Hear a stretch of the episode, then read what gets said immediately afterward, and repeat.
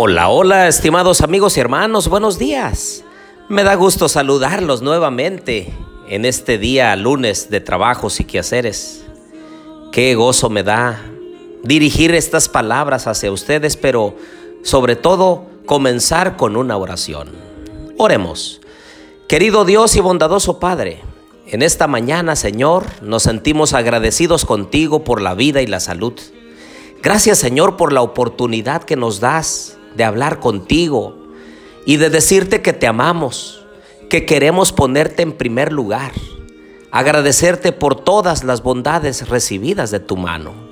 Bendícenos, Señor, en el estudio de tu santa palabra. Lo pedimos en el nombre de Jesús. Amén. Bien, les doy la bienvenida a nuestra serie Profecías de Esperanza. Les habla su amigo y hermano Marcelo Ordóñez desde el puerto de Veracruz, México. Abran por favor su Biblia conmigo en Apocalipsis 13, 11 al 18. Después vi otra bestia que subía de la tierra y tenía dos cuernos, semejantes a la de un cordero, pero hablaba como dragón, y ejerce toda la autoridad de la primera bestia en presencia de ella, y hace que la tierra y los moradores de ella adoren a la primera bestia, cuya herida mortal fue sanada. También hace grandes milagros de tal manera que aún hace descender fuego del cielo a la tierra delante de los hombres y engaña a los moradores de la tierra con las señales que se le ha permitido hacer en presencia de la bestia, mandando a los moradores de la tierra que le hagan imagen a la bestia que tiene la herida de espada y vivió.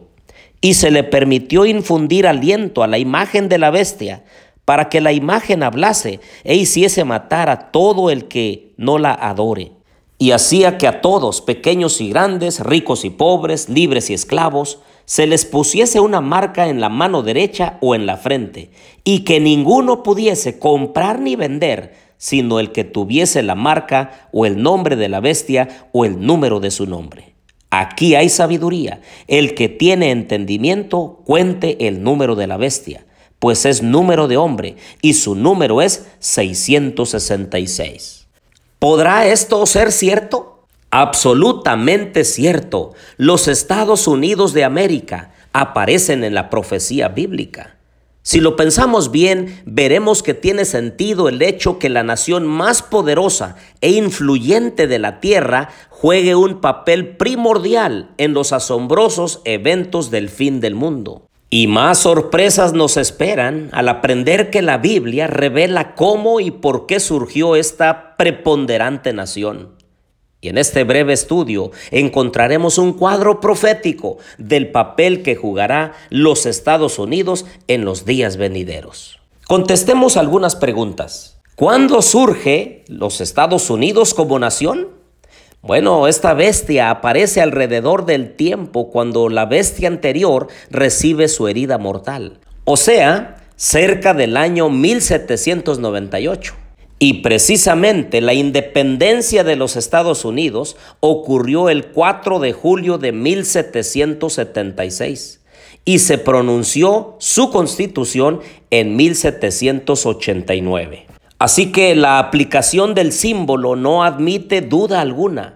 Una nación, y solo una, responde a los datos y rasgos característicos de esta profecía. No hay duda de que se trata aquí de los Estados Unidos de Norteamérica. Notemos también, queridos amigos y hermanos, que esta bestia surge de la tierra.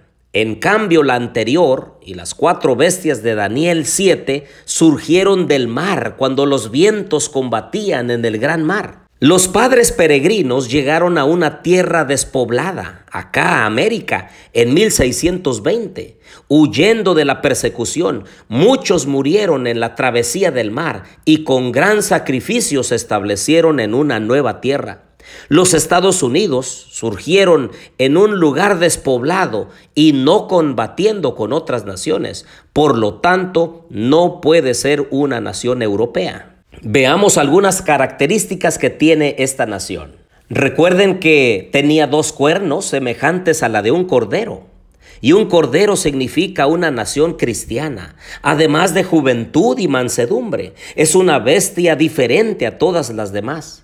El texto bíblico que acabamos de leer agrega que tiene dos cuernos semejantes a la de un corderito.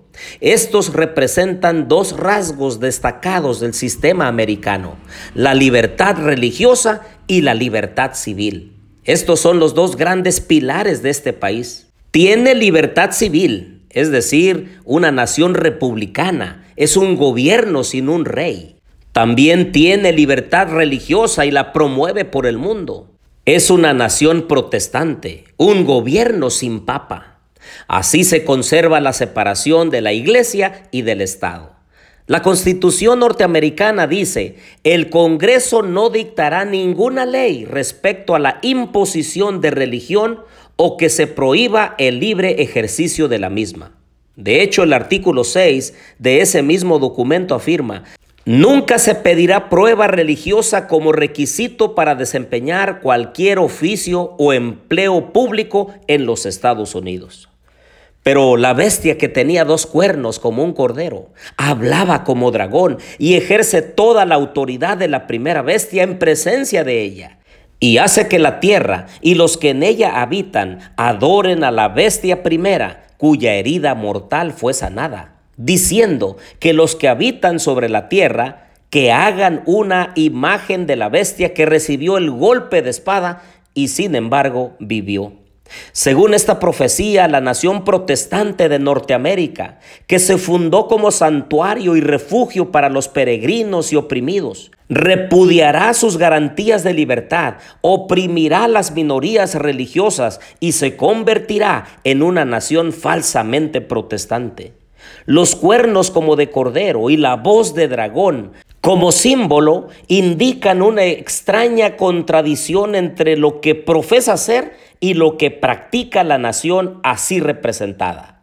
El hablar como dragón de la nación son los actos de sus autoridades legislativas y judiciales. Por esos actos, la nación desmentirá los principios liberales y pacíficos que expresó como fundamento de su política.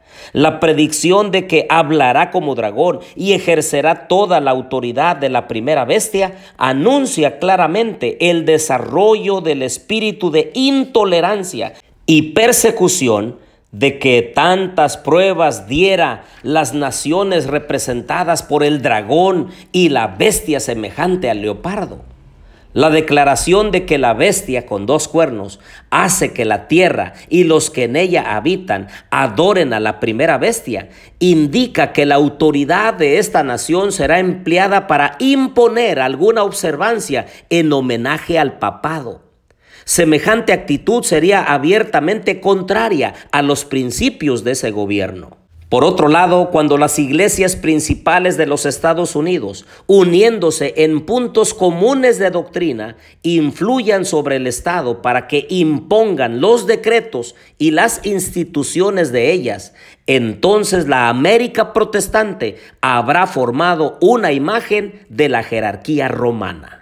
Muy probablemente, queridos amigos y hermanos, veremos el cumplimiento de esta profecía ante nuestros ojos. Muy pronto los Estados Unidos de América impondrán leyes dominicales en las cuales no se podrá comprar ni vender a menos que se tenga la marca, el nombre o el número de la bestia.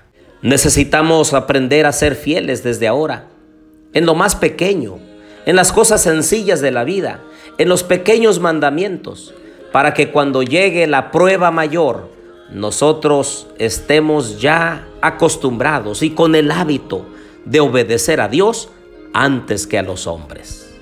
Oremos. Querido Dios y bondadoso Padre, te pedimos Señor que nos ayudes a ponernos siempre de parte de la justicia, de parte de la libertad, de parte tuya Señor, aunque se desplomen los cielos. Te pedimos que en esta mañana bendigas a Mari Carmen. Fue operada el día de ayer, Señor. Y deseamos que su recuperación sea completa y pronta. También por aquellos que tienen dificultades, problemas. Te pedimos por nuestros hijos. Te pedimos, Señor, por nuestros enfermos. Los ponemos en tus preciosas manos. Asístenos en este día y no nos abandones, Padre porque te lo pedimos humildemente en el nombre de Jesús. Amén.